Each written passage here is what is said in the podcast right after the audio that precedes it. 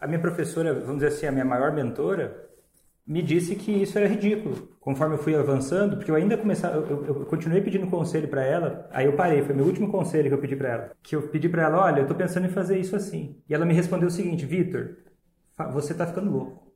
Você vai tomar processo. Familiar de alcoolista vai lá, não vai colocar nada em prática do que você vai ensinar e vai te processar. Eu falei, tá, eu acho que vale o processo. e pode dar certo. E aí começou a dar certo, eu mandei uns depoimentos para ela.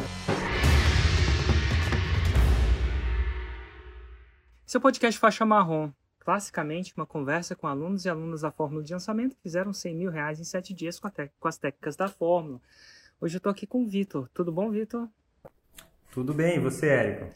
Tudo ótimo. Estou num setup novo, então não sei como é que vai rolar. Estou num lugar diferente. Cada vez que eu estou num lugar diferente, pode ser que rola alguma coisa. Está ventando muito aqui. Enfim, Tô tentando melhorar. Mas dito tudo isso, Vitor, em que nicho você fez 100 mil reais em 7 dias? Ou 6 em 7? Eu fiz no nicho de familiares de alguém que bebe demais. Familiares de alguém que bebe demais. É o famoso denominado alcoólatra? Ou, na verdade, esse é um termo técnico que talvez não seja apropriado? É um termo técnico que eu não considero muito apropriado. Né? Eu, eu chamo isso de alcoolistas alcoolistas. Qual que é a diferença de um alcoólatra para um alcoolista? E perdão a ignorância, tá? É, tecnicamente, nenhuma. Socialmente, é, é, são termos que são inespecíficos e que indicam alguém que tem um problema por uso de álcool. Nenhum desses termos é científico. O termo mais utilizado hoje pela ciência é transtorno por uso de álcool. Mas socialmente isso é difícil de comunicar, né? E alcoólatra cria aquela, aquele senso de parece que é um que existe um julgamento por trás de alcoólatra de que aquela pessoa é, idolatra o álcool. Eu acho que não é bem isso, acho que não, não passa a mensagem exata do, do, do, real problema que acontece com essas pessoas. E qual é o real problema que acontece com essas pessoas, na sua opinião? A, na minha opinião é que, de alguma forma, a vida delas é afetada pelo consumo de álcool, negativamente. Ou se, seja financeiramente, seja nos relacionamentos, seja na parentalidade, seja no lazer, na saúde, casamento. Então, peraí, definindo então um alcoolista na sua opinião, né, como você define as pessoas, você ajuda pessoas que são alcoolistas, que no seu caso, pelo que eu entendi, são pessoas que suas vidas estão sendo afetadas negativamente pelo álcool, seja é. financeiramente. Entendi. E o meu, meu, mas o meu avatar não são alcoolistas. E o avatar é a família. Entendi. Deixa eu te perguntar uma coisa.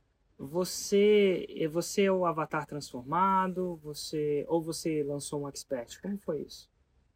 Eu sou uh, eu sou expert, mas eu não sou o avatar transformado. Ah, como é que isso? Como é que um cara que não é o avatar transformado e para quem tá, acha que a gente está falando grego do filme do Avatar, né? O, o estudo de caso, o avatar é o nosso cliente ideal. E aí quando o cliente ideal é transformado, isso aí chega a resolver o problema, a gente chama ele de avatar transformado. que fora daqui, fora de contexto, cara, de que, que os caras estão falando? Então você não, é não era familiar de um alcoolista. E mesmo Eu assim. Era.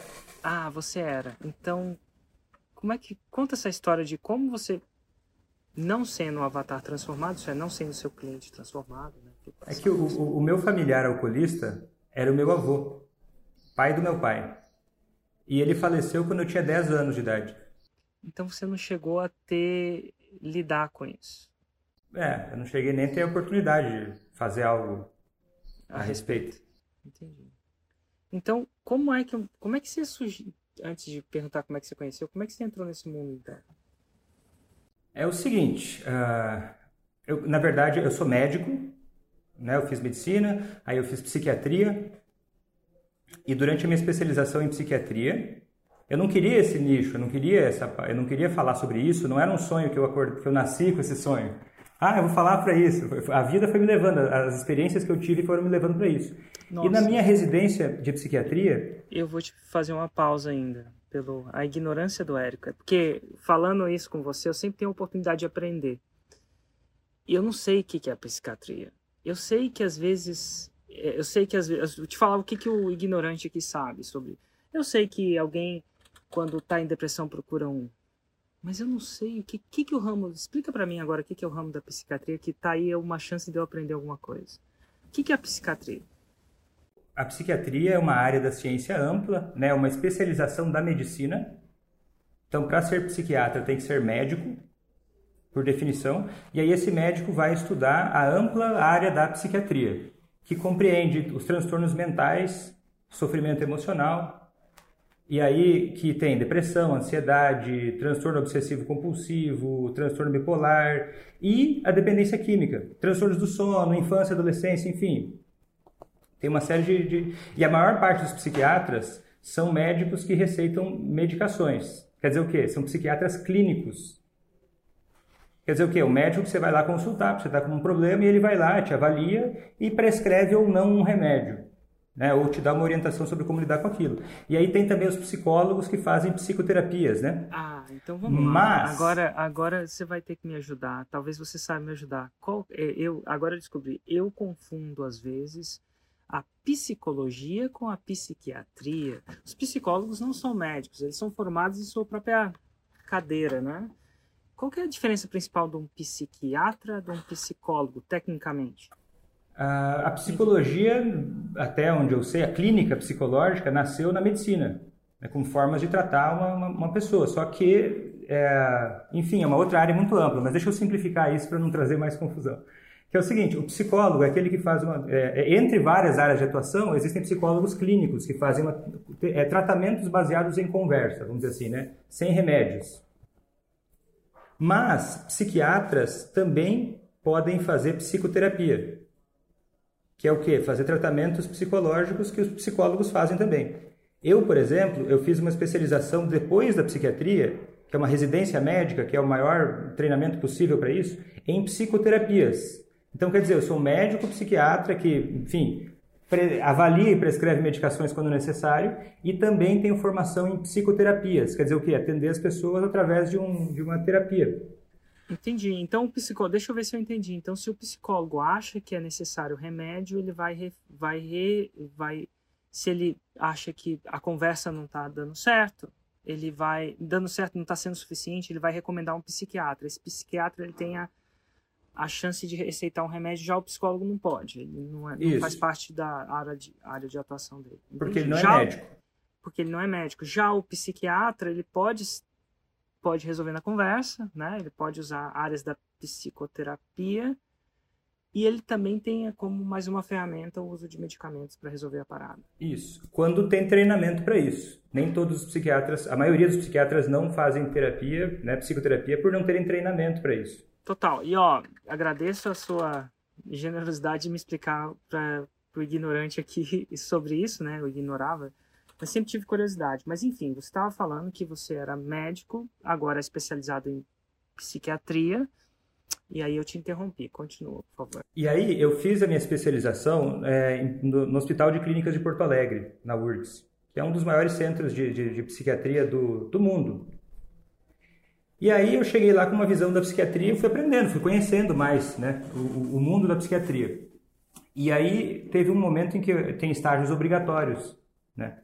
E eu fui num estágio obrigatório da dependência química. Sem muita vontade, sem muito entusiasmo para ir nesse estágio obrigatório. E aí, por quê? Dependentes químicos são pacientes que nem sempre são muito motivados a fazer o que você quer que eles façam. Não é simplesmente você pegar uma pessoa que bebe demais e falar, olha, pare de beber e pronto, e ela vai procurar você porque ela quer parar de beber. Isso não é tão simples assim. O nível de consciência, ou por várias razões, até pela própria dependência química, a pessoa nem sempre é tão engajada. Então é parte do trabalho do terapeuta engajar essa pessoa. E aí, durante esse estágio, eu aprendi coisas que eu achei muito fantásticas sobre mudar o comportamento humano, sobre ajudar pessoas que estão em situações difíceis, que são resistentes. E aí uh, chegou e eu não, eu comecei a me dar conta disso devagar que eu gostava dessa área. Um dia chegou uma professora para mim e falou que eu tinha talento para isso, algo que eu não tinha reconhecido em mim. E aí, ao que longo que do você... treinamento. Posso perguntar, por que, que você acha que ele achava isso? Pelo resultado dos pacientes. O que, que era o resultado dos pacientes? Eles se mantinham mais em tratamento, eles paravam mais de beber, eles se engajavam mais, recaiu que menos. Esse é mais ou menos o tratamento. Na época, por que, que você acha que você tinha uma uma atuação fora da média nisso. Que ele falou, se você tem talento Talvez. pra isso, basicamente é uma outra para falar do cara, esse cara tem talento, ele é fora da média. e aí eu só posso especular. Por que, que eu acho que eu tinha esse talento? É, eu acho que tem a ver né, com a minha história. E, e por, por entender um pouco melhor, ou por ter sentido na pele um pouco mais dessa. Não necessariamente do impacto do alcoolismo do meu avô, mas do impacto disso na família como um todo, assim. Eu entendia um pouco antes que os outros algumas coisas que os pacientes falavam e as relações familiares. Tipo, um familiar que está de saco cheio e que quer abandonar. Abandonar a bebida? Tipo isso. Não, abandonar, abandonar o familiar. O abandonar o alcoólatra. Uhum. Ou, ou o alcoolista até que, que às vezes recaía e entender que aquela pessoa não necessariamente desistiu. Eu acho que eu tinha uma capacidade de ter um pouco mais de empatia e ao mesmo tempo uh, Sim, é um pouco complexo dizer isso. Tá bom. Mas eu não. Talvez a palavra fosse empatia. Entendi. E, enfim, e aí? Como, como surge a partir daí? Como é que você desenrola? E aí eu comecei, uma professora uh, que eu admirava muito começou a me, me, me virar tipo uma mentora para mim. E, e, me treinava muito para atender os pacientes. Eu queria muito aprender sobre isso aprender sobre grupos, né, que tem muito grupo terapia, né, para dependentes químicos. E eu achava, eu tinha muito medo disso, mas ela me enfiou lá, tipo, falou, Vitor, você vai fazer o grupo tal dia, eu lembro até hoje, assim, você vai fazer o grupo do sábado, era um dia de uma internação que tinha lá, acho não sei se faltou alguém, mas era o Vitor, a primeira vez que eu ia fazer uma terapia em grupo. Aí eu fiquei muito mal com aquilo e, e aí eu fui lá e acabei fazendo o grupo, meio que obrigado. E comecei a gostar. E comecei a aprender e comecei a ver que eu era bom nisso em grupo terapias, atender grupos de pacientes. E aí eu, eu, é, acabou meu estágio obrigatório e eu fiquei lá mais opcional, mais alguns meses. Era seis meses, eu fiquei três anos. Porque eu comecei a gostar. E aí, depois de um ano mais ou menos de treinamento, essa professora olhou para mim e me falou: Vitor, existe um grupo de pacientes aqui no nosso ambulatório que não querem se tratar, né? Muitos deles, talvez a maioria. E nós não temos um grupo que ajude eles a se motivarem a se tratar especificamente. Porque existe, ó, só para você entender, no tratamento de um dependente químico, grosseiramente falando, tem dois grandes pilares, vamos dizer assim, né? Um é fazer a pessoa querer mudar. Isso é difícil. Não é só de dependente químico, não. Na química deve ser pior, mas no meu 6 em 7 é a mesma coisa. Fazer a pessoa querer o 6 em 7, porque dá trabalho. Se comprometer. Se comprometer. É. É não beber, não é só não beber na segunda-feira de manhã, mas é não beber no carnaval. É Mano difícil. Novo. Ano novo. E aí existe uma outra, outra e uma outra frente. É. Não beber quando tem um problema emocional. E a outra e outro pilar é prevenir recaídas, ensinar a pessoa a parar de beber. Tipo assim, ó, eu quero me comprometer e a partir de agora eu te ensino como fazer para você poder parar de beber. Então, vamos dizer assim, são dois pilares, grosseiramente, tá? Quando você fala. A, a gente está falando especificamente do álcool, porque de vez em quando você usa a palavra da dependência química. E a dependência química eu acho que abrange mais outros químicos que não são álcool, por exemplo, drogas, drogas pesadas, drogas leves, se é que tem drogas leves, enfim. Mas eu acho que tem categorias sim, existe, existe uma diferença entre o crack e a maconha, por exemplo. Então, quando você fala nas, no seu processo era dependência química, especificamente o álcool em si, né? ou você estava falando de nessa época de dependência química, qualquer natureza ah. nessa época. Então você estava lidando com pessoas que eram viciadas em outras substâncias, por exemplo. Isso. Crack. Crack. Fechou. Crack, cocaína. Cocaína. Existiam uma, existia algumas substâncias que eram mais complicadas, mais pesadas de sair da dependência química que outra? É diferente cigarro Sim. do crack? É, bem diferente. Maconha é diferente. Cocaína qual é diferente. É mais, qual que é a mais pesada? Talvez crack. Na verdade, a mais pesada é aquela que você tem. Mas talvez crack. Por conta do jeito Como que assim? quimicamente mais, o crack afeta o cérebro. A mais né? pesada, é interessante isso. A mais pesada é aquela que você tem. É. Por quê? Uma, qual é a dependência mais difícil? Para quem quer emagrecer, de comida. Né? Essa comparação eu acho que ela não ajuda muito a, a levar para algum lugar. Não ajuda, né? porque para alguma pessoa que um chocolate é tão complicado quanto crack. É, dada a devida proporção, né? Ou não? Não, né? não, não, a dificuldade não, eu, de parar eu, sim, eu, falo isso mas o efeito ignorante mesmo. É, sim, vezes eu, eu sei muito de lançamento, assim, de verdade. É, muitos anos lidando com isso. Eu falo sei muito, com muita humildade também, de saber que eu não sei tudo. Mas é ma massa que me dá a oportunidade de falar com pessoas que sabem completamente outras coisas. E, e algumas coisas, vou te dizer, eu não sou curioso, mas outras sou. Né? Tipo, tipo psicologia, psiquiatria. Acho que a gente aprende não só nos livros, a gente aprende nas conversas, né? É muito louco. E assim, já que você lida com a coisa, você deve saber um pouco mais que eu. Uhum. Mas a lógica de como lidar com essas pessoas é muito semelhante. A lógica Exato. de mudar com a mudança do comportamento humano é muito, é muito semelhante. Então vamos Por falar exemplo, de mudança de comportamento humano. Você acha que a tá. lógica de mudar... Olha só que interessante, porque aí isso me interessa. Porque parte do meu negócio é mudar comportamento humano. As pessoas não veem assim. Elas só veem o 6 em 7 lá na frente. Mas para eu fazer elas fazerem o 6 em 7, eventualmente, elas têm que mudar de comportamentos. Eu não falo isso para elas, não é isso que eu vendo. Mas é isso que elas precisam. Então, como se muda o comportamento humano? Seja para você se tornar um empreendedor, fazer uma coisa que você não faria antes. Vamos, vamos fazer uma mini aula aqui? Calma. Pô, cara, você consegue... Só para não perder, só para não só... perder o fio do raciocínio, para eu chegar, porque tá. senão a gente vai muito longe, eu acho que não chego onde eu te conheci tudo, pode ser? Porque pode, essa área claro. também me interessa demais, é, é, o que eu mais, foi aí o meu ponto de virada.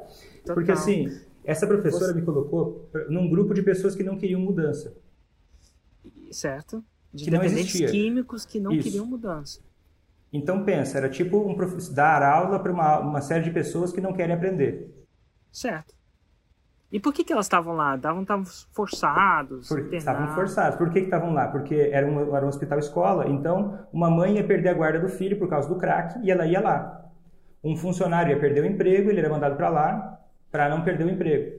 Aí ele tinha que levar um, uma caderneta, assinar aquilo lá, provando que ele estava em tratamento. Só que ele estava em tratamento, mas não estava, ele estava só de corpo presente. É tipo seu estágio obrigatório em outro nível. Você tinha que estar lá para Mas você não vai aprender necessariamente. Se você... É, se você não gostar, entendi. E aí ela me colocou isso e eu fiquei com muita raiva dela. Porque eu achava que não ia ter o que fazer com essas pessoas. Sem interesse, estavam lá e, e, e, e aí eu, eu, quebrei um pouco a cabeça e eu achava que aquele grupo era uma droga, assim, não ia funcionar. E eu achava que ela estava me sacaneando, estava tirando vantagem de mim porque eu gostava de, daquele, daquele ramo e queria aprender sobre aquilo e ela começou a me botar para trabalhar porque ela não queria trabalhar na minha cabeça. E aí um dia o grupo estava dando muito errado, porque eu ficava discutindo com os pacientes. E aí um dia eu cheguei para ela e falei, tá, se você acha que esse grupo funciona, vai lá um dia para você ver como é que é, para ver se o problema, ela dizia que o problema era eu. Vitor, é você que não sabe lidar com essas pessoas. Eu falava, ué, como é que eu não sei lidar? Eu sei sim. Eles é que não me escutam. E aí eu mandei ela ir lá um dia, né? E ela foi. E ela me mostrou que sim, eu estava errado. Os Como pacientes assim? começaram, porque os grupos eram assim. Eu chegava lá, tentava explicar para eles, por exemplo, que estava chegando o carnaval e era para eles não beberem no carnaval. E eles tentando me dizer, Vitor, mas eu não vou beber no carnaval, é óbvio. Tudo bem que eu, que eu perdi minha casa por, por, por beber e cheirar cocaína, mas eu vou pro carnaval, eu vou me divertir lá e não tem o mínimo risco de eu beber. E aí eu, eu me exaltava, eu ficava tentando argumentar com eles, não, mas isso é perigoso e tal, enfim. E aí era, era um bate-boca quase, um cabo de guerra. Tentando convencer alguém que não quer te ouvir. E aí quando eu chamei ela para coordenar esse grupo, o grupo foi totalmente diferente. E eu comecei a ver os, os pacientes começando a falar por que, que eles deveriam mudar e mostrando interesse em mudança. Ué, o que, que foi? O que, que ela fez de diferente, completamente diferente do seu approach, por exemplo? Cara, é muito sutil. Mas depois que eu comecei a estudar isso, eu percebi. E na hora eu não entendia, parecia mágica. Mas ela, por exemplo, ela não argumentava. O cara falava, não, não vou beber. Ele, ah, então tá bom, não vai. Não necessariamente então tá bom. Mas assim, ah, sim. Por exemplo, ah, eu não vou beber. Assim, você acha que não tem risco nenhum você beber. É, ela tem. refletia. É, não tem. Isso não te preocupa nem um pouco.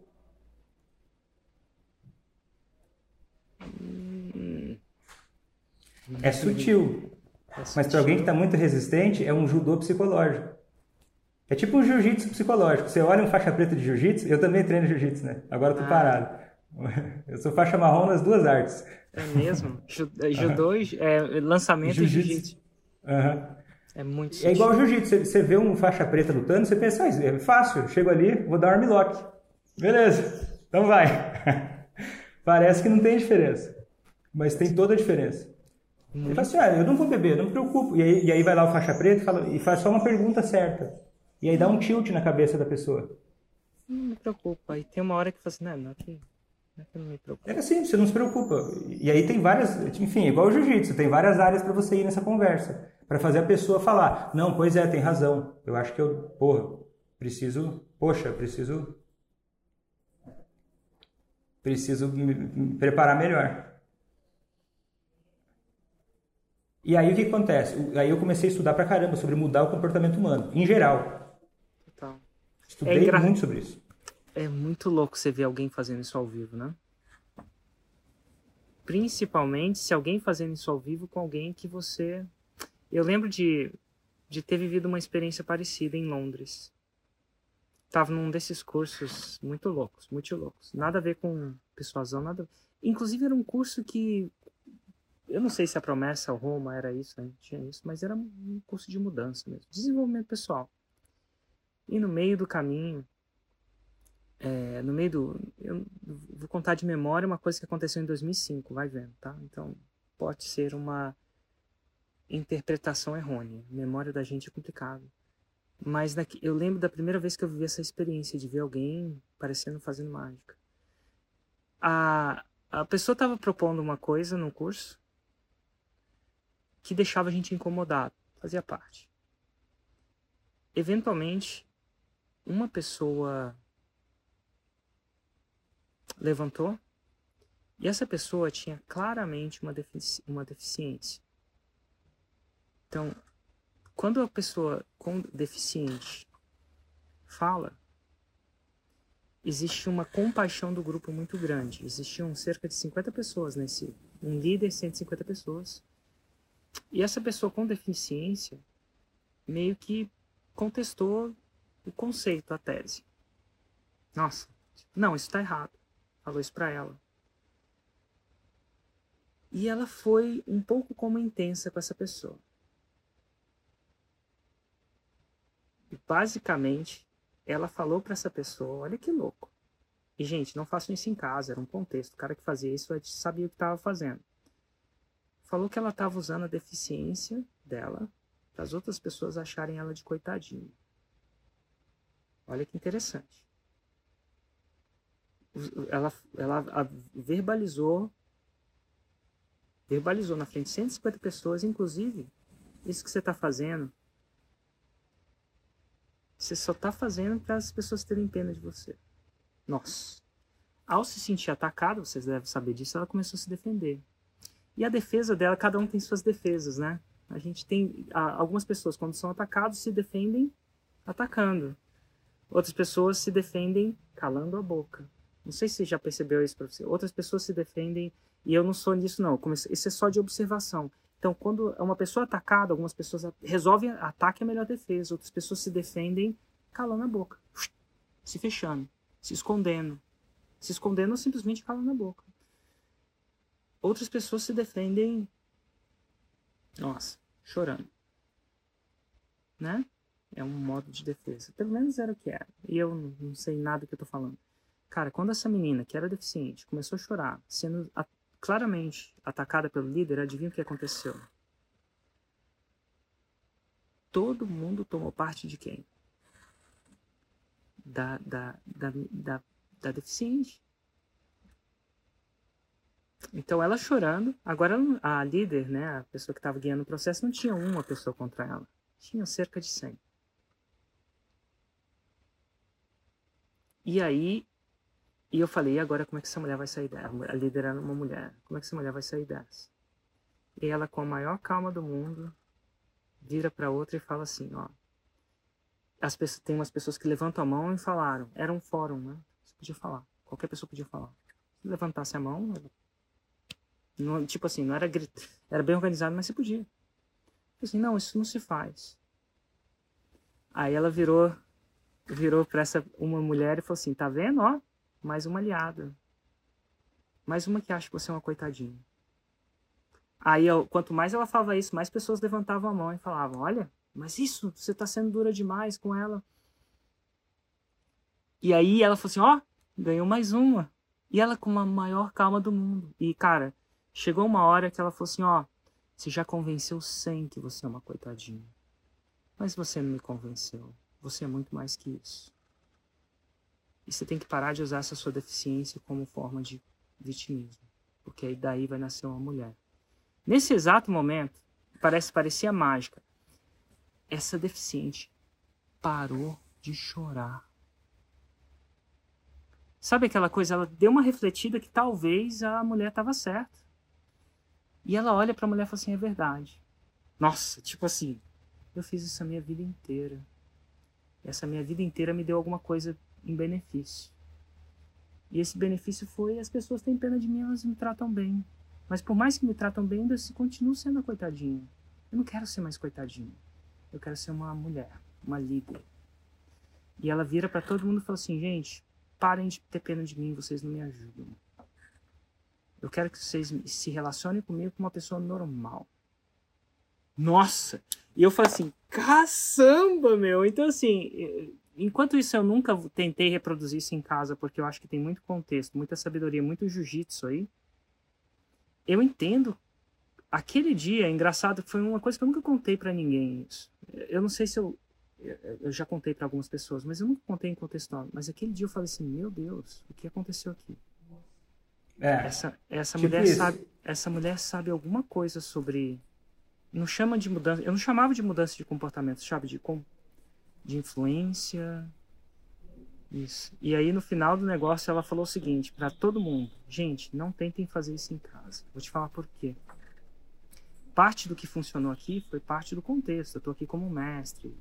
Essa pessoa me deu permissão para estar, tá, ela pagou para estar tá aqui para mim. Então tem um contexto. Se eu tentar fazer isso em casa, eu não consigo com meu marido. Porque ele me pagou pra fazer. Pois é. Eu Enfim. ensino as pessoas a fazerem isso em casa.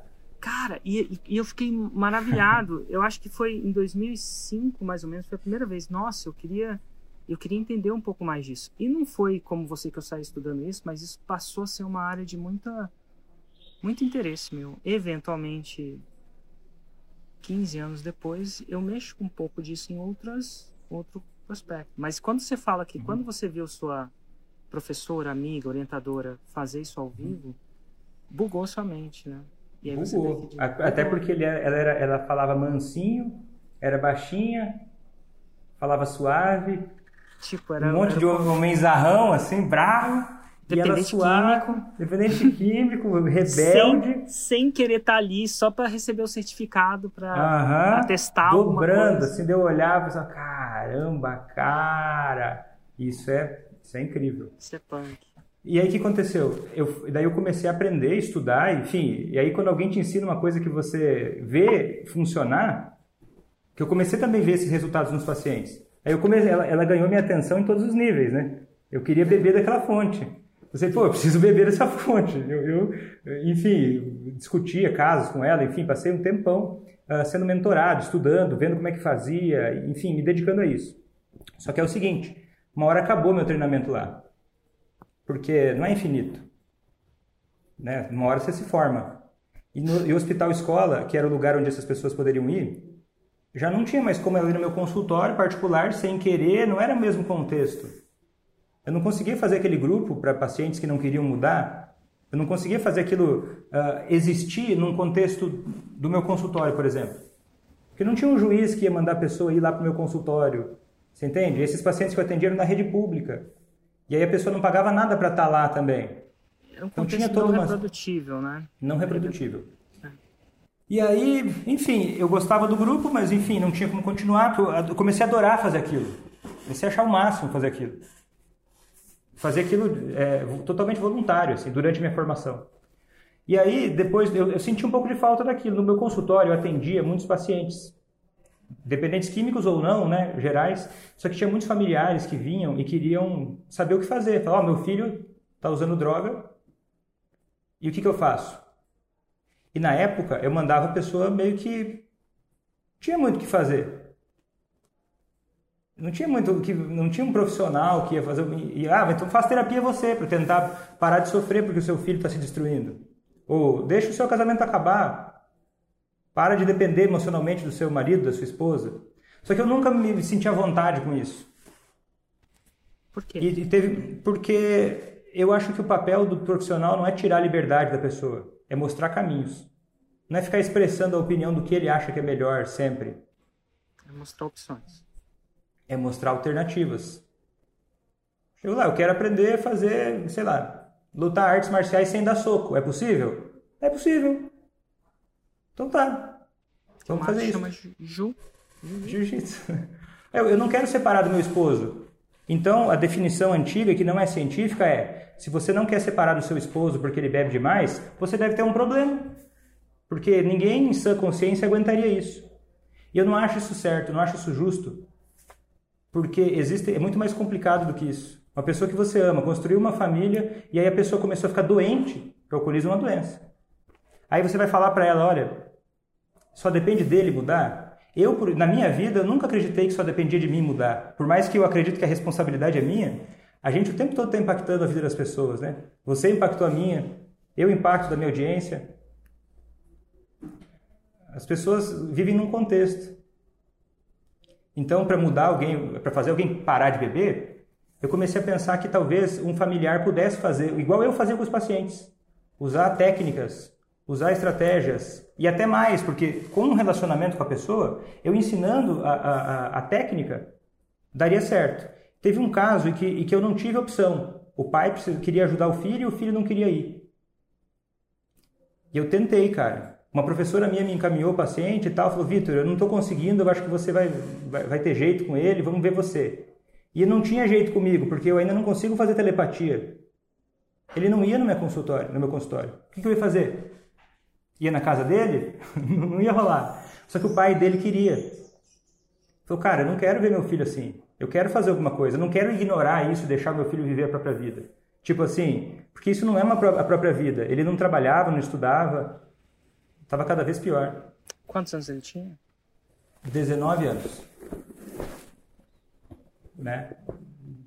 E aí, uh, eu tentei falar para esse pai, tratar o pai. Ah, beleza, então vamos tratar a sua ansiedade, né? Deixa o seu filho lá, uma hora ele vai querer parar. Mas aquilo me incomodava. Até que um dia, contra tudo e todos, eu chamei esse pai para conversar e falei: olha, joguei real. Contei toda a história. Falei, cara, ó, na minha formação eu aprendi que dá para fazer alguém querer mudança. Mas eu nunca fiz isso com um familiar, nunca ensinei um familiar. Então eu quero te propor uma coisa diferente, não é uma terapia. Eu quero ser o teu mentor para você fazer o seu filho querer mudar. Né, nessa história era álcool e maconha, na verdade. Certo. E aí ele falou: tá bom, Vitor, eu topo. Tudo às claras, né? Então você vai, eu vou, eu vou te ensinar o que eu aprendi. Eu nunca fiz isso, nunca ouvi falar disso. A gente está criando uma coisa que não existe. Você topa? Ele falou, cara, eu faço qualquer coisa para ajudar meu filho. E aí eu comecei a ensinar ele. Ó, cada situação faz isso, faz aquilo. Comecei a ensinar sobre como é que funciona a mente do, do, do alcoolista, do alcoolismo, da dependência química. Comecei a ensinar sobre como falar com o filho. E aí ele começou a vir. Aí começou a chamar a esposa, a esposa começou a vir junto. Comecei a ensinar eles. E ele começou a aplicar isso no filho. E o filho parou de beber. Entrou na faculdade, arrumou um emprego, ele mandou um print, ele mandou uma, um print, uma foto do filho, enfim, ele me mandava uns recados assim, né, no, no WhatsApp. E eu achei aquilo muito massa. Falei, cara, que massa! Eu nem vi esse cara e ele parou de beber. Por quê? Porque eu mexi numa parte da estratégia que ninguém mexia antes. Que ninguém nem considerava. Que até os próprios psiquiatras enxergam de uma forma errada. E no, nos Estados Unidos isso é muito inicial ainda, mas no Brasil isso é quase zero. Hoje as pessoas lidam com, com o familiar dependente químico ou alcoolista de uma forma que é cientificamente errada, contraindicada. Só que nem os psiquiatras. Eu não sabia disso. Eu fui estudar isso mais e aí que eu fui entender que, poxa, estão fazendo tudo errado. O jeito de lidar com essas pessoas.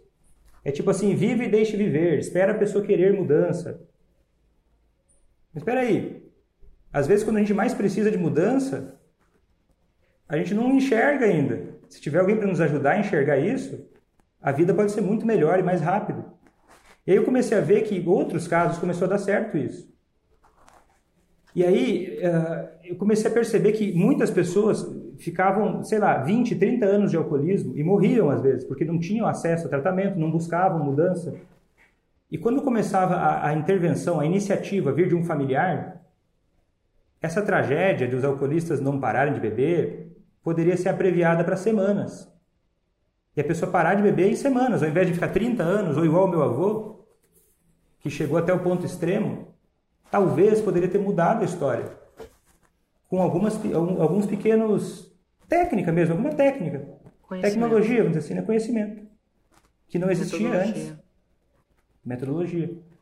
E eu comecei a fazer isso no meu consultório. Começou a dar certo, assim. A galera começava a me conhecer por causa disso. E aí, mais ou menos aí que você entra na história. Como é que eu entrei? Eu queria, na verdade, eu, eu, tava, eu pesquisava sobre marketing digital. Porque essa minha professora, ela me ensinava muito sobre dependência química.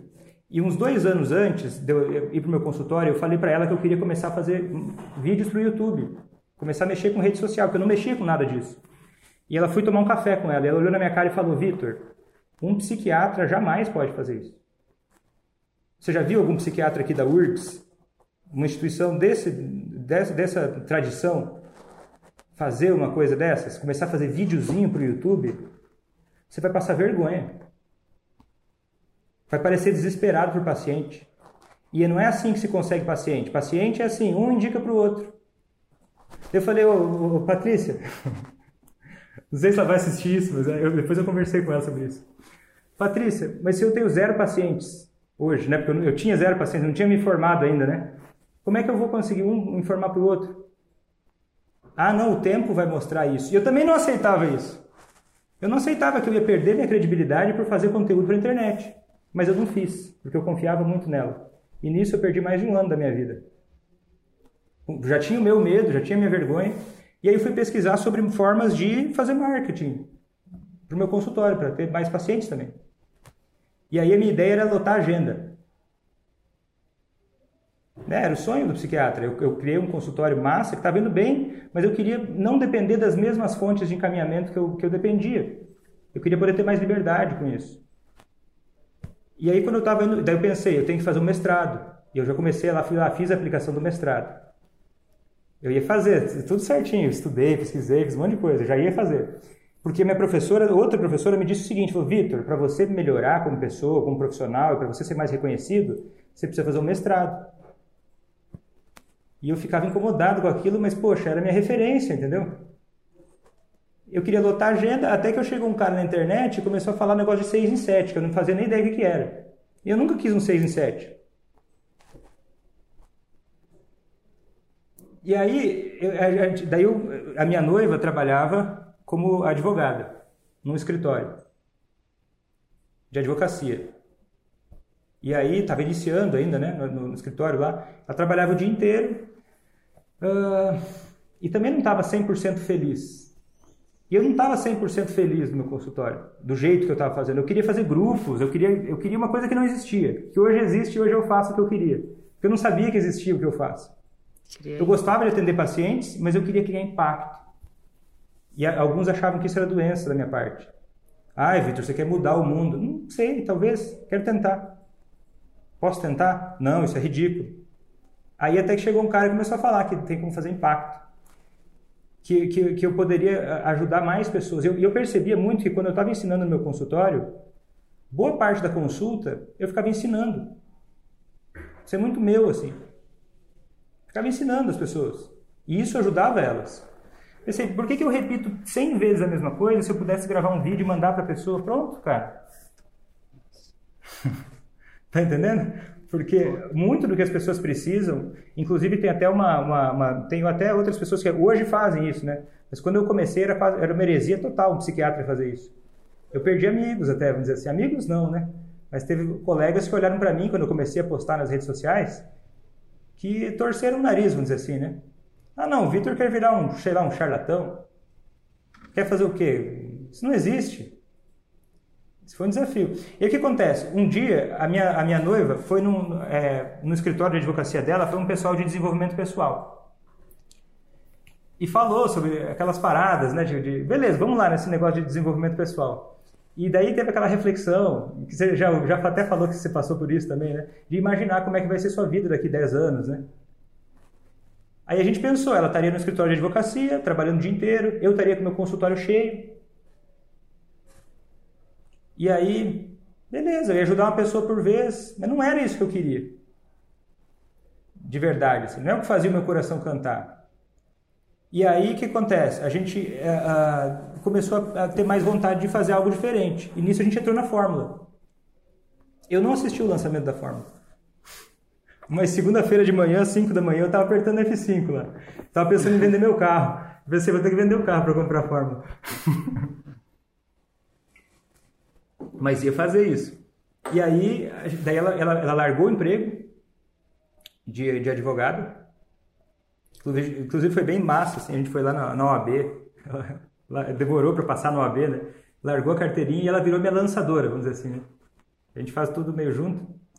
E começou, ela começou a estudar a fórmula e começou a me dizer como é que fazia, né?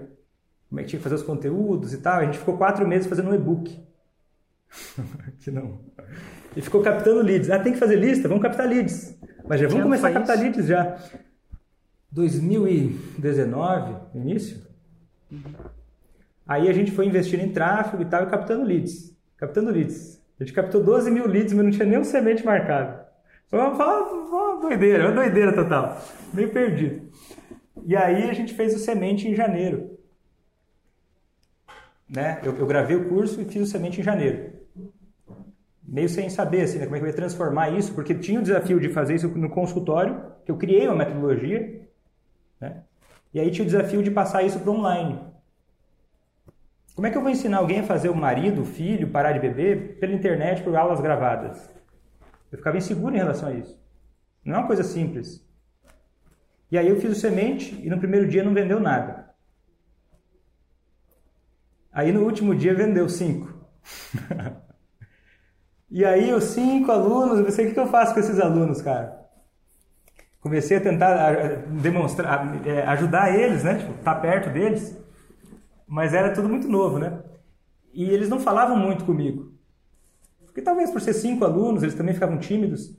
E aí depois de um, mês, mais ou menos, eu mandei um e-mail, né? Porque eu estava tentando conversar com eles, mandei um e-mail falando, olha, como é que tá? Quase pedindo desculpa, assim, né? O que, que é? Como é que foi é, esse curso aí? O que, que você achou? O que, que você está achando? Você precisa de ajuda? Eu estava querendo ajudar, né? E aí uma, uma... Eu lembro até hoje, a Betânia, foi a minha primeira prova. Ela queria ajudar a filha a parar de beber, que morava à distância. Em um mês do curso, ela conseguiu que o marido e a filha parassem de beber. E aí ela mandou um depoimento que. Ah, muito massa. Nossa, até hoje, assim, eu, eu me arrepia toda vez de falar desse depoimento. Aí eu falei, cara, que que é isso, velho? Aí explodiu minha cabeça. Eu pensei, cara, isso é, isso é muito legal, porque assim, é uma profissão muito massa, que não existia. Aí o que, que eu fiz? Eu estava num consultório legal em Porto Alegre, Porto Alegre é onde tem mais psiquiatra por metro quadrado no Brasil. E eu estava na rua que tem mais psiquiatra por metro quadrado no Brasil. E eu estava indo, estava indo. Eu trabalhava num, num, bom hospital lá, o consultório particular estava indo, estava um consultório bonito, estava rendendo, vamos dizer assim, né? Eu ia conseguir lotar o consultório muito rápido. E eu tinha trabalhado muito para fazer aquele consultório rodar, para funcionar, reformei a sala para ficar bonita. Eu larguei tudo. e fui morar na casa da sogra. Pouquinho antes da pandemia. Ah, a pandemia fez isso. Não, eu nem sabia que ia ter pandemia. Larguei tudo, porque eu sabia que se eu ficasse atendendo pacientes, cada vez vinha mais pacientes, eu não ia me dedicar a fazer o meu curso e o meu conteúdo melhorar. E eu larguei tudo. Comecei a me dedicar a isso. Fazer lives, melhorar o conteúdo, estudar, melhorar o curso dar mais suporte aos alunos, enfim. E aí a gente foi lançando, foi lançando, foi lançando, foi melhorando, foi conhecendo o Avatar. E aí, eu, e aí é muito massa porque eu fiquei um ano e meio com a minha agenda fechada. Eu não precisei abrir minha agenda de pacientes. Para não dizer, eu atendi umas duas ou três pessoas que foi indicação de alguém, que era um psicólogo, amigo e tal. Falou, Vitor, por favor, atende esse paciente aqui. Se algum paciente meu está assistindo né, e queria marcar e eu não marquei, não é por mal não, tá? É porque eu estava com esse foco aí. Eu até falei para alguns pacientes, né? Muitos torceram por mim, né? Mas eu tive que encaminhar os pacientes que eu tinha, né? E fazer uma loucura. Loucura entre aspas, né? Não, não atender mais ninguém. E aí, para focar nisso, né, cara? Que eu acho que tem tudo a ver esse negócio de queimar a ponte, porque é uma loucura total. Você quer, é, e agora está ficando mais fácil. E eu acredito que muita gente que vai assistir esse vídeo que, que aqui, seu, esse podcast Faixa Marrom, vai se sentir menos sozinho do que eu me senti no começo. Vai pensar, hoje, cara, dá para ser hoje, sério. Hoje, hoje, porque tem um psiquiatra falando. É. é dá para ser Na sério. minha época. E íntegro. E íntegro honesto, não estou enganando ninguém, é até mais barato, tá? Gasta até menos dinheiro se você, essa proposta, ia pagar 10 vezes mais no consultório. Você sabe uma coisa que. E eu, é, esse é o podcast Faixa Marrom, então o final do filme é um 6 em 7, que são 6 em 1. Não é só um, geralmente. Então, assim, isso aqui é igual o James Bond. A gente sabe que no final do filme do James Bond, todo fim, ele mata o bandido e fica com a garota, né? Basicamente. Por que, que a gente assiste o filme do James Bond? Porque cada James Bond ele faz isso de uma maneira diferente. Então a gente sabe, eu sei que isso vai terminar. E o massa disso é que e, e, tem alguns valores que são muito importantes para mim. Família é um, integridade é outro. Muito importante.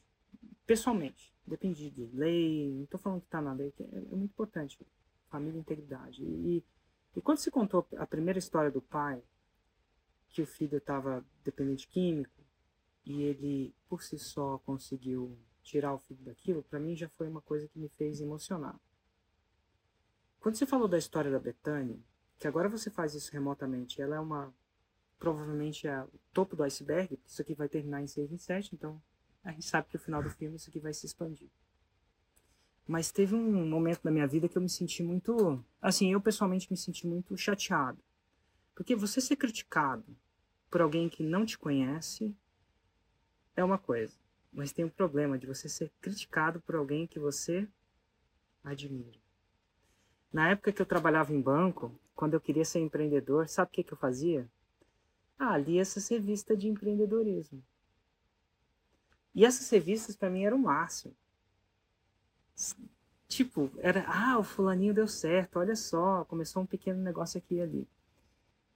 E um dia, essa, uma dessas revistas que eu lia, não é só uma, bem famosa, falou que ia fazer uma matéria que ia me entrevistar. Não era sobre mim, mas eu ia aparecer na matéria. Imagina como eu fiquei feliz. Cara, e eu já era alguém, entendeu? Mas ainda era alguém um pouco como as pessoas achavam que psiquiatra não pode educar na internet. Né? Isso não pode. Não pode fazer vídeo. E eu fui assim, de peito aberto nessa entrevista que está feliz. Para minha surpresa, o viés da entrevista era outro. O viés da entrevista era uma construção que eu era uma pessoa, vou, vou tentar falar sem julgar, né, e sem também acusar, que era uma pessoa superficial que não ensinava nada. Que meu conteúdo era blá blá blá que não gerava resultado. Quando eu senti isso, que essa era os empreendedores de mentira, não, não foi essa palavra usada, tá? Mas eu, a minha interpretação foi que eu era um empreendedor de mentira. Achei aquilo estranho. E no meio da entrevista eu comecei a perceber o viés. Era o tom hostil, era uma entrevista de telefone. E as perguntas eram estranhas. Quando eu percebi o viés, eu percebi insinuando isso, eu ofereci o login e senha da fórmula para essa repórter. Para ela julgar vendo o produto. Porque ela estava julgando vendo alguns vídeos na internet. E ela tá certa de julgar o que ela vê. Ela negou, não queria nem entrar no produto. E a reportagem saiu. E cara, eu fiquei chateado porque a reportagem era me, me portava como um empreendedor de mentira. Fiquei muito chateado na época, porque era uma coisa que eu Enfim. Mas eu lembro que um dia eu falei assim, um dia, chateado, porém meio que revoltado, não de bem comigo mesmo, sabe? Querendo vingança, talvez seja a palavra mais certa. Né? Querendo. Mas enfim, eu, eu falei, vou tocar minha vida, eu vou focar nos meus alunos. E um dia eu vou ajudar alguém muito perto dessa repórter. Eu não levei nem. Eu não achava nem que era o problema da revista, achava que era repórter. Já, tá, já era pessoal. era pessoal, eu, eu não sei se. Mas assim, eu, é, o que eu falava assim, eu vou ajudar tanta gente que um dia alguém que é perto dela vai falar bem de mim para ela. E ela vai se sentir mal por ter feito aquilo. E eu não sei se isso aconteceu, provavelmente nunca vai acontecer. e se aconteceu, eu nunca vou saber. Mas você acredita que já são mais de duas vezes que essa revista reporta um aluno meu como um sucesso no empreendedorismo, sendo que ele aprendeu. É tipo se essa revista fosse fazer, olha só que legal, você tá agora está ensinando familiares a lidar com o alcoolismo. Então, assim, a própria revista, só que eles não sabem que aquilo era uma pessoa do zero que começou comigo e se tornou, criou um negócio, né? É engraçado isso. Dito tudo isso, eu volto e são histórias como essa da Betânia. Ah, cara, uma família, olha que interessante, através de conhecimento, integridade, sem quebrar regra de conselho, sem esqueminha, sem metro miúdo, criando impacto numa área que me toca. Que, meu, drogas, alcoolismo. Eu tive alguns problemas na família, assim, tios, assim, e eu sei como pode ser pesado, sabe? Não são pessoas diretamente relacionadas a mim, assim, pai e mãe, mas eram tios, né? Então eu vi isso acontecendo, eu vi famílias é, sofrendo. A palavra talvez sofrendo seja mais cabível. Né? Uhum. E eu vi Total. isso sendo, sendo lidado discutivelmente com. A gente não aprende isso, não. Não aprende. não aprende. Nem os psiquiatras aprendem. Nem os psiquiatras em geral aprendem. Pensa, Pessoas que eu mais geral... admirava, a minha professora, vamos dizer assim, a minha maior mentora, me disse que isso era ridículo. Conforme eu fui avançando, porque eu ainda começava, eu, eu continuei pedindo conselho para ela, aí eu parei, foi meu último conselho que eu pedi para ela. Que eu pedi para ela, olha, eu tô pensando em fazer isso assim. E ela me respondeu o seguinte, Vitor, você tá ficando louco. Você vai tomar processo. Familiar de alcoolista vai lá, não vai colocar nada em prática do que você vai ensinar e vai te processar. Eu falei, tá, eu acho que vale o processo. e pode dar certo. E aí começou a dar certo, eu mandei uns depoimentos para ela. Aí eu falei, ó, oh, fulana, que bom que eu não te ouvi, né? Que bom que eu e ela, te ouvi. E ela, disse, e ela deu passo atrás? E ela falou, cara, que bom que você não me ouviu. Eu não sei tudo, cara, não sei, que bom que você não me ouviu. Mas enfim, vamos, vamos voltar ao mundo dos lançamentos. Você teve seus primeiros, se não me engano, cinco clientes. Você teve dúvida se ia dar certo. A Betânia te manda o um testemunho. Você começa a acreditar que realmente é possível. E como é que foi os lançamentos a partir daí? A partir daí, a gente foi para interno, né? Porque eu não posso viciar em semente no meu nicho.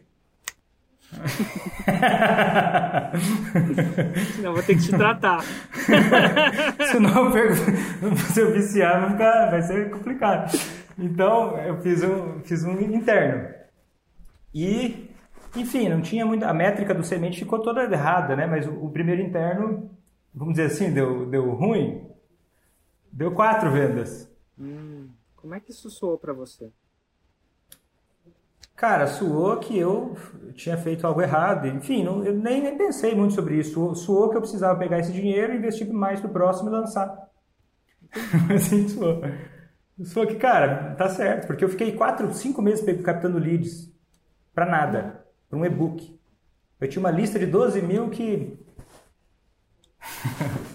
que não estava muito seguindo, né? É. Nem sabia o que, que eu era, não tinha loja, não tinha pé nem cabeça, porque eu, eu, eu sabia que eu não sabia o que eu estava fazendo. E aí fui pro segundo lançamento. E aí já melhorou um pouquinho. Não sei se é para eu falar números ou não. É, por favor, como é que foi? O segundo lançamento foi uh, 24 vendas. Que dava quanto em, em faturamento? Quanto que era o curso? 30, 31, 128. Eu não lembro exatamente quanto era o curso nessa época. Ele foi subindo um pouco o valor. É, e depende se é prazo, a vista, né? Parada é um pouco diferente. É. Mas aí depois foi o terceiro lançamento, que aí vendemos um pouquinho mais. Foi 41 alunos. 51 alunos, que dá mais ou menos uns 50 mil. 53, 177. Uhum. Eu tô com a tabela aqui, tá? Não decorei. Ah, tá Sou bom. maluco da. Total, imagino, né? E aí, aí deu um pouco de. Por alguma razão, cara, eu não sei qual foi, deu medo. Você sabe por que, que eu, pô, Você vamos investir quê? menos. você sabe por que, que eu pergunto tão especificamente? Ah, Tão especificamente.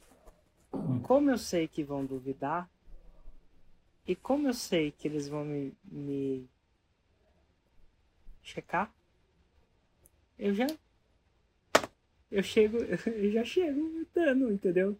É tipo assim, separado na Blitz, você já, já, já tira a carteira da carteira. Você sabe que o cara vai pedir a sua carteira de motorista porque você vai ficar. Aí eu já te dou, já, já checa mesmo e tal. aham. Entendi. Antigamente a, aí, gente fazia, cara? a gente fazia até os prints, né? Não sei como é que é isso, aí, isso aqui tem da Red Print. cara. Mas eu, Eu já, já mandava os prints, cara. Eu já mandava os prints de uma. Ó, inclusive antes, não preciso nem incomodar minha equipe, tá aqui os prints. Não, eu, eu, eu acho legal, porque assim, ó, eu, eu, eu Massa, acho que cara. acontece isso com os meus alunos também, né? E acontece isso comigo também. Eu tenho vontade de mandar o print. É. Eu sinto muita gratidão por quem me ajudou a chegar nisso. Ué, imagina esse pai. É a mesma coisa, né? Esse pai desse filho. Como é que ele vai te esquecer? Pô, esse cara me ama, eu também tenho um amor por ele muito grande. Porque, Cara, eu fiz diferença na vida dele. Não, Pô, eu- isso é massa mas demais. Eu, eu tenho, a gente tem o gatilho mental da semelhança, a gente gosta daquele que é semelhança. Cara, eu sou pai. Tipo, eu tenho um filho de 10 anos. Eu não consigo imaginar uma dor maior que seria. Esquece patrimônio, esquece o resto. Assim, não esquece, é, é- tudo é importante, mas eu, é, é a empatia de estar de, de tá alavancando um processo como esse é muito massa. Tudo através do conhecimento, uma coisa que é tão legal, né? Sem remédio, que eu quero dizer que você não tem uma pílula, hum, alguma coisa que potencialmente tem efeitos colaterais, né? Porque quando você toma mais remédios, você tem o ônus e o bônus daquela medicação. Nenhuma medicação geralmente vem sem ônus. Né? E outra, você, com conhecimento, você tá.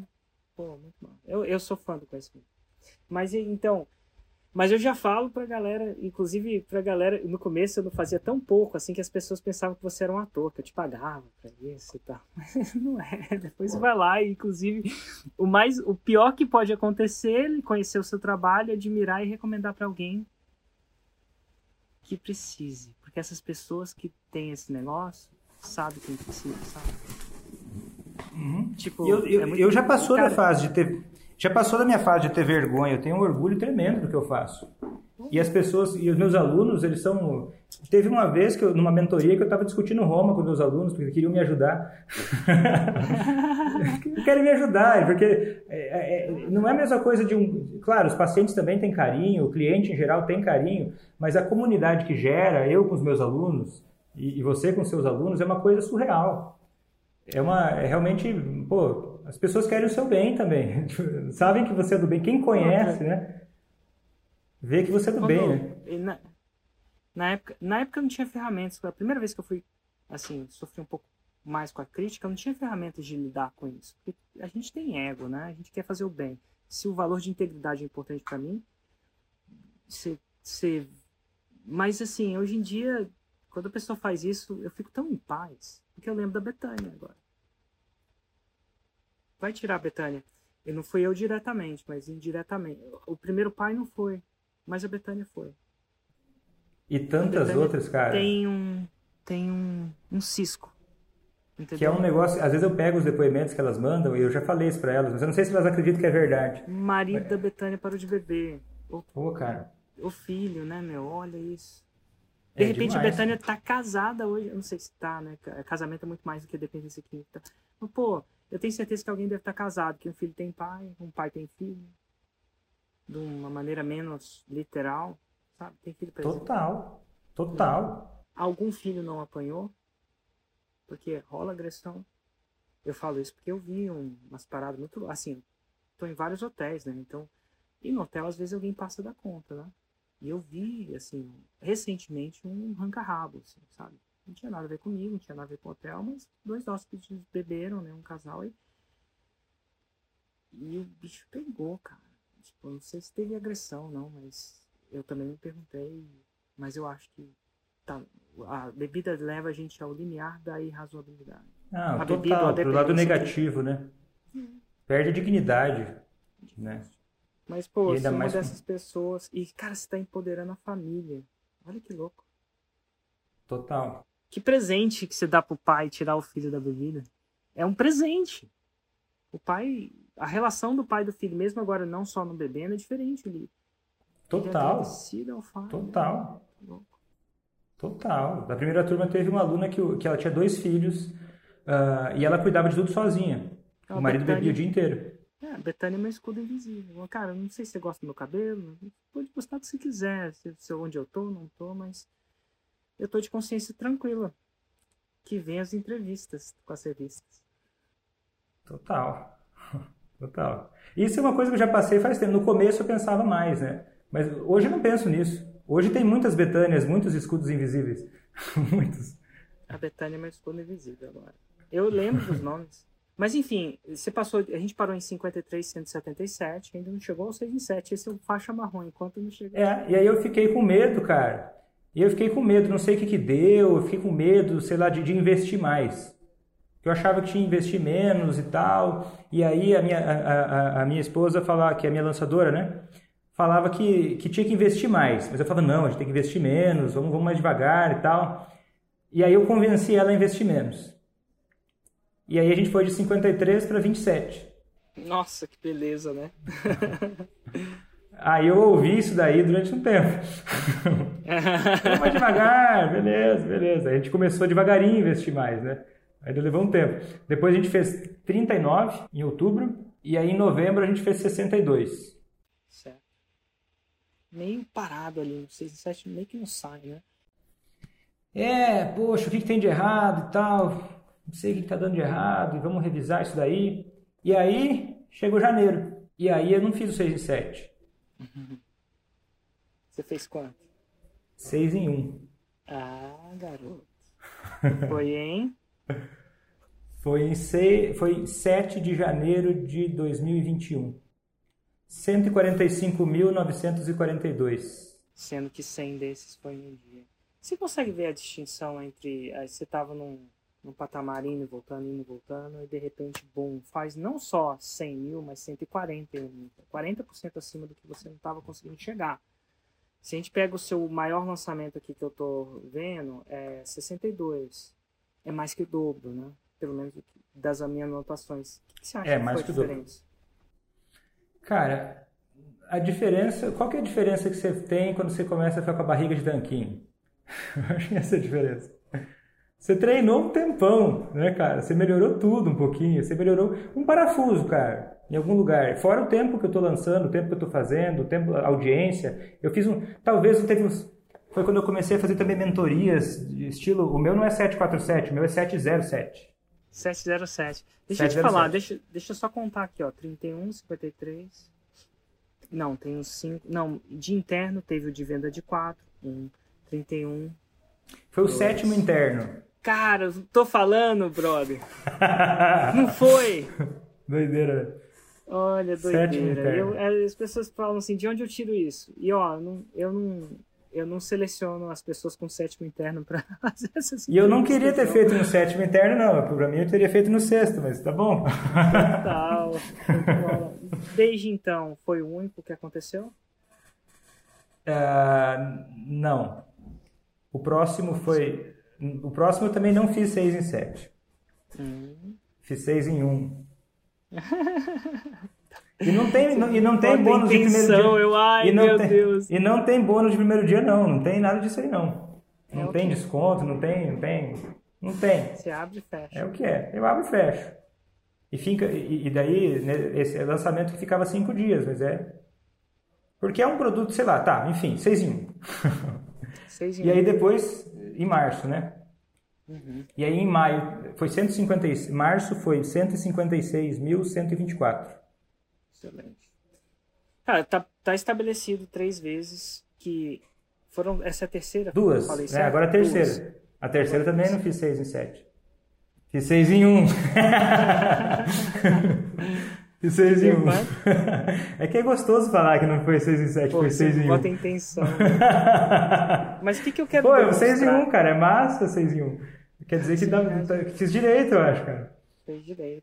E, e aí ó, uma aluna minha me falou assim, falou, Vitor, cara, eu adorei estar no curso, adorei, agradecendo por ter entrado no curso, e falava pra mim, cara, eu adorei essa, essa, essa semana que você fez, cara, achei muito legal. Você deveria continuar fazendo essas três aulas antes de lançar o curso. Eu falei, cara, que massa, acho que você tem, você tem razão. É verdade, é muito massa, né? É, muito massa. Deixa eu te falar, e eu pergunto essa coisa para estabelecer uma coisa que é importante no seu nicho, mas é importante no meu também, até pela minha filosofia. É, você parar, fazer a pessoa parar de beber é uma coisa, mas fazer ela ter consistência nisso é outra coisa, imagino, né? Então, na uhum. hora que eu ensino a fazer a, da metodologia, eu quero demonstrar a casa dos três porquinhos de tijolos. O que, que é uma casa? É uma metáfora para um negócio que, pô, uma vez que você aprende, você não desaprende. Né? Então, você aprendeu os princípios e você vai tender a repetir por, por skill mesmo, por habilidade, independência, talvez seja a palavra mais, mais correta. Porque uhum. tem uns macetezinhos aqui e ali que a gente consegue fazer com que a pessoa faça o seu reset mais rápido. Mas aí o que, que acontece? Acontece uma vez. Então aqui a gente está tentando demonstrar, né? Eu estou tentando demonstrar aqui com um estudo de caso vivo, que isso, uma vez que você aprende, você tem a chance de construir a casa. Eu ensino é. tal que você construa a casa de três toquinhos. E eu, eu talvez, eu, eu, eu, eu não tenho certeza, mas eu suspeito que eu poderia ter ido mais rápido. Mas eu também queria ir mais, eu não queria ir tão rápido assim, é porque eu queria sentir como é que é ter 90 alunos numa turma. Como é que eu ia dar conta deles? Eu queria sentir como é que era. Eu queria ter essa segurança de colocar as, as 90, 100 alunos numa turma e sentir e falar, olha, pode entrar que eu vou, eu, eu vou estar aqui para te estender a mão. Você não vai estar sozinho nessa. Para mim isso é inegociável. E qual então... a dica que, que você daria para um cara que está na faixa branca? E, inclusive, isso é louvável você se importar. Não é só um dinheiro. É você se importa com cada pessoa, com cada transformação. Isso é uma tradução do que você está falando. O uhum. dinheiro, ele é o dinheiro, ele significa impacto. Você podia falar o nome de aluno, não sei se fosse o podcast número de alunos, até a gente falava isso, mas eu decidi falar em dinheiro porque eu também acho que não tem nada de errado.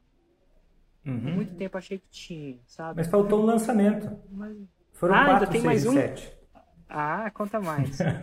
Tem mais quatro, um. 6 em 7 não, foi, não. Foi 6 em 2. Esse foi 6 em 2. Ah, então Ou 6 tá em 3. Mas tá bom também. Até quanto, quanto você já fez esse ano? Esse ano, cara. Você já fez uma conta assim básica, ou sabe mais eu, ou menos? Cara, só o primeiro semestre. Claro. Faltou uma conta.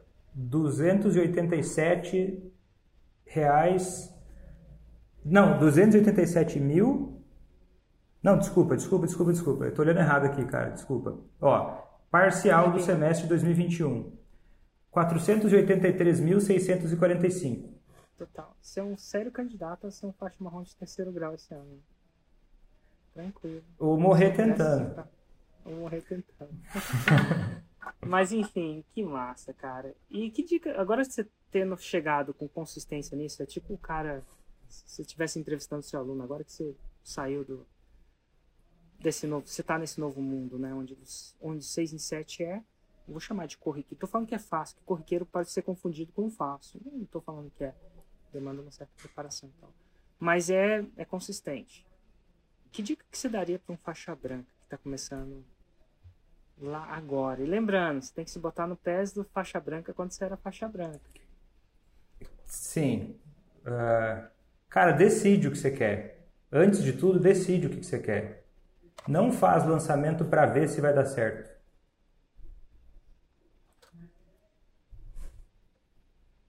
Porque se eu fizesse com essa cabeça, eu acho que a minha esposa me ajudou nisso.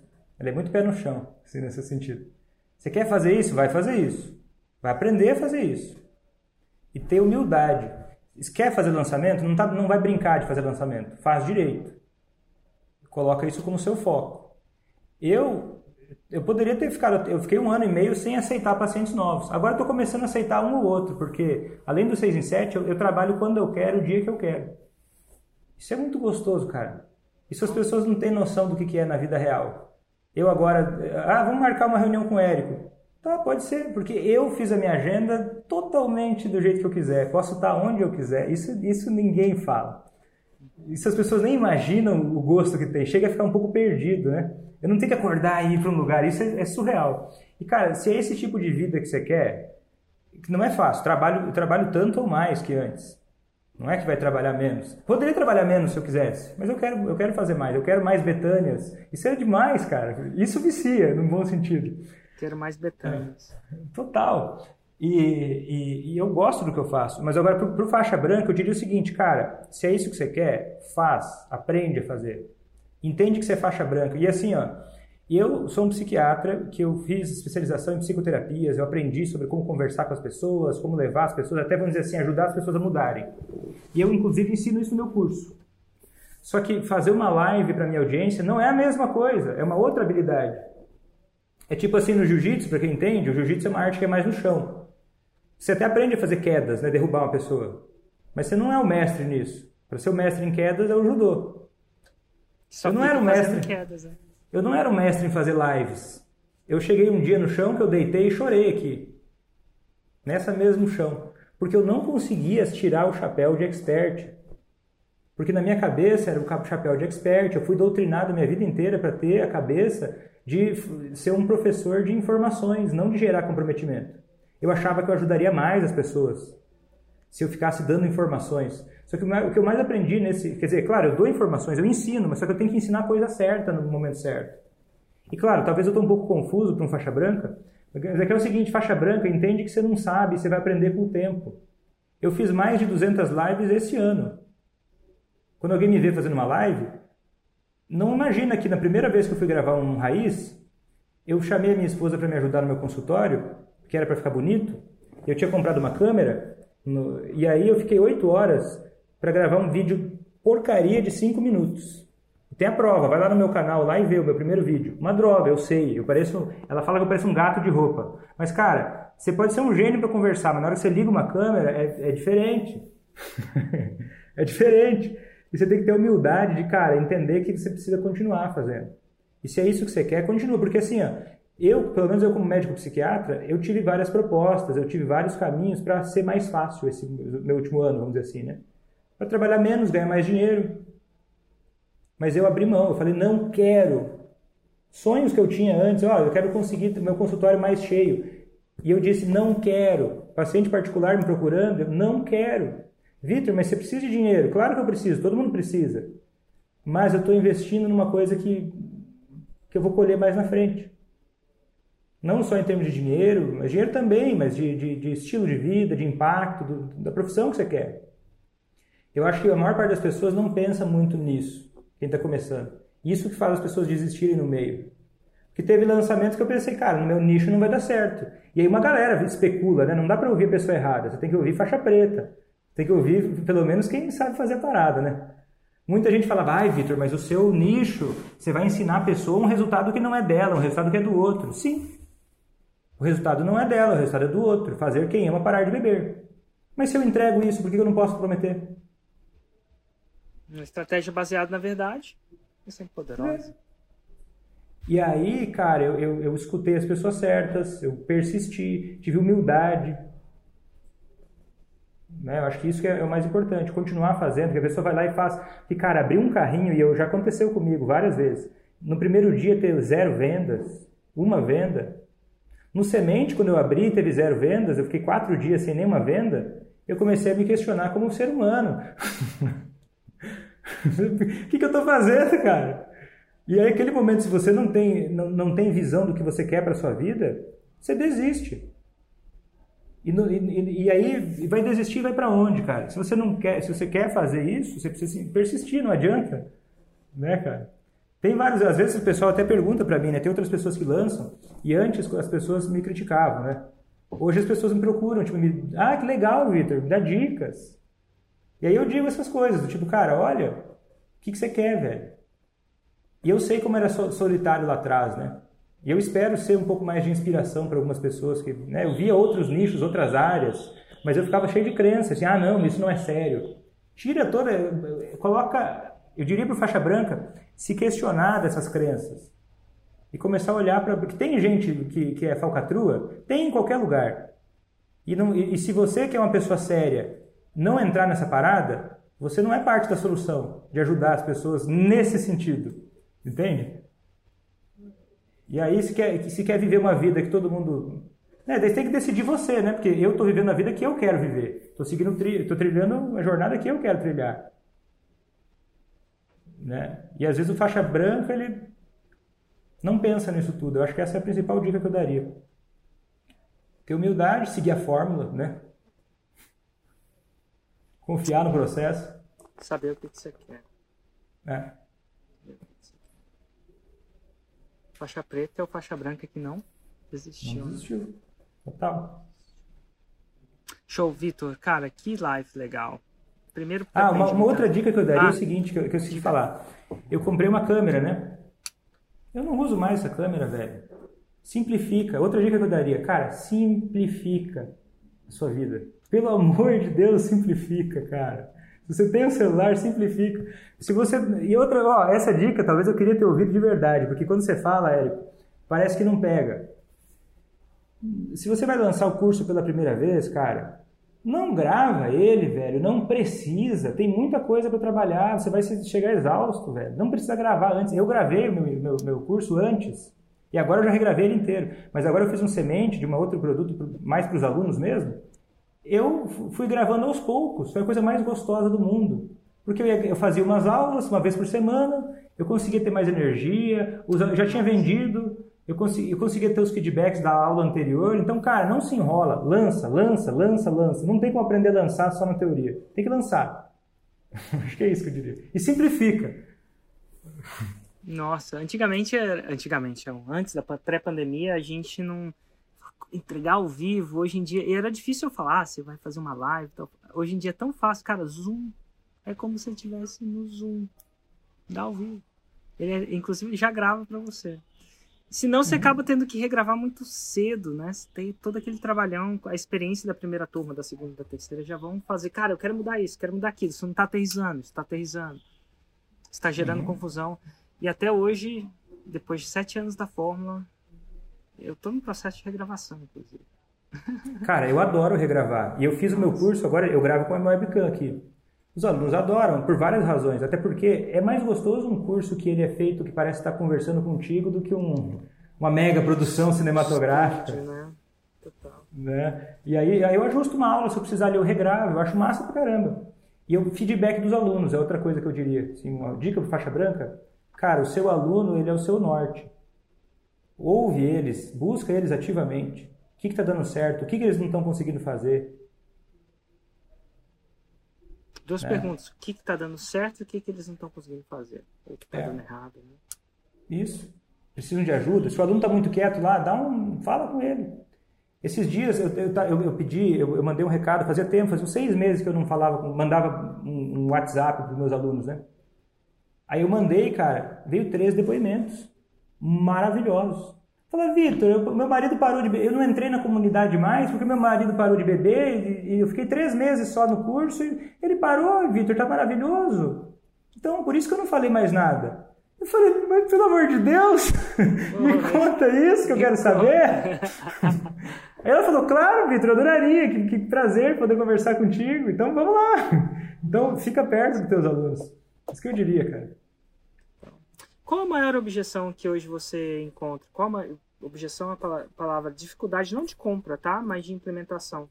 Qual a maior dificuldade que alguém que está tentando fazer isso é, é que, que ela fala para ah não eu não eu não consigo eu tenho medo o que que é o que que é o obstáculo que tende a ser uma vez que ela compra que faz ela parar de implementar cara no começo do meu curso é, mas é muito particular, que era eu tenho ficar muito ansiosa. Ficar muito ansiosa, com muito medo, muita preocupação, vou tentar uma coisa diferente. Eu entendo essa ansiedade. Principalmente ela vem quando você já tentou alguma coisa e já levou na cabeça. Uhum. Engraçado, essa ansiedade não para. Estou muito ansioso por um, uma coisa que eu, eu tô testando. À tarde eu saio para velejar, fazer kite, né? E tem umas manobras que se você tenta e dá errado, embola o kite. Se embolar o kite, você tem que. é complicado. Você tem que ir pra. Não é arriscado, mas é complicado. Demora aí uma hora para desembolar na praia. E aí eu tentei uma vez e deu certo. Aí eu falei, eu sou foda. Eu tentei uma vez. Se chama Down Loop. Deu certo, eu sou. Peguei. É motor, né? Foi domingo passado. Não domingo agora, domingo uma semana atrás. De, desde segunda-feira só dá zica, velho. Só dá zica. Só cara na água. Todo santo dia eu embolo o kart. Eu já, já faço isso no final da viagem, porque eu sei que ela vai estragar o resto da viagem. então eu tenho essa, então eu entendo essa ansiedade. Hoje em dia eu já vou começar a, a manobra ansiosa. Eu falei assim, ai meu Deus. Eu vou lá. Eu falo, é. eu vou ter uma, um erro de cada vez. Todo dia eu quero. Uma, é um dos meus objetivos é uma derrota por dia. É engraçado isso, né? Que uma hora eu vou aprender. Eu não sei se vai demorar uhum. quantos anos, mas uma hora eu vou aprender. Mas eu tenho um objetivo. Porque senão eu não tento, né? Ansiedade para começar, entendi. Eu acho que isso vale para tudo. E eu acho que, e, por exemplo, meu curso, agora no, as primeiras aulas são sobre expectativas. Eu trabalho como é que é a expectativa, como ela vai fazer. Eu acho que faz toda a diferença para mim, né? Foi regravações do curso que eu vi, né? Às vezes a pessoa desiste por uma coisa muito besta que para você é besta, né? Para ela é o mundo, mas para você era só falar uma coisinha a mais ali, cara. Só você explicar para ela que, olha, seu marido não vai parar de beber em um dia. E você pode perder a paciência um dia e isso não vai estragar tudo. Só levanta e tenta de novo. Faz toda a diferença esse tipo de coisa. Hoje é dia de eu embolar o card. Não que eu vá fazer isso com intenção. Sem intenção, mas se enrolar, rolou. É. Cara, é, engraçado tudo na vida. Vitor, um abraço, muito obrigado. Foi uma excelente live. E quem está com problemas com familiares, com dependências químicas ou álcool, e que porventura queira, quer aprender a lidar, como eles te encontram? Cara, eles podem uh, no Instagram, Vitor Blasius, uh, ou podem digitar Amor contra o Alcoolismo. Vai achar vários podcasts, vai achar o, o meu blog também. É Vitor Blasius, o Amor, amor contra o Alcoolismo. Amor contra o alcoolismo. É, é o curso ACA. ACA. Amor contra o alcoolismo. Amor contra o alcoolismo. Velho, um grande abraço, obrigado, parabéns pela missão. Valeu, tchau, obrigado. Tchau.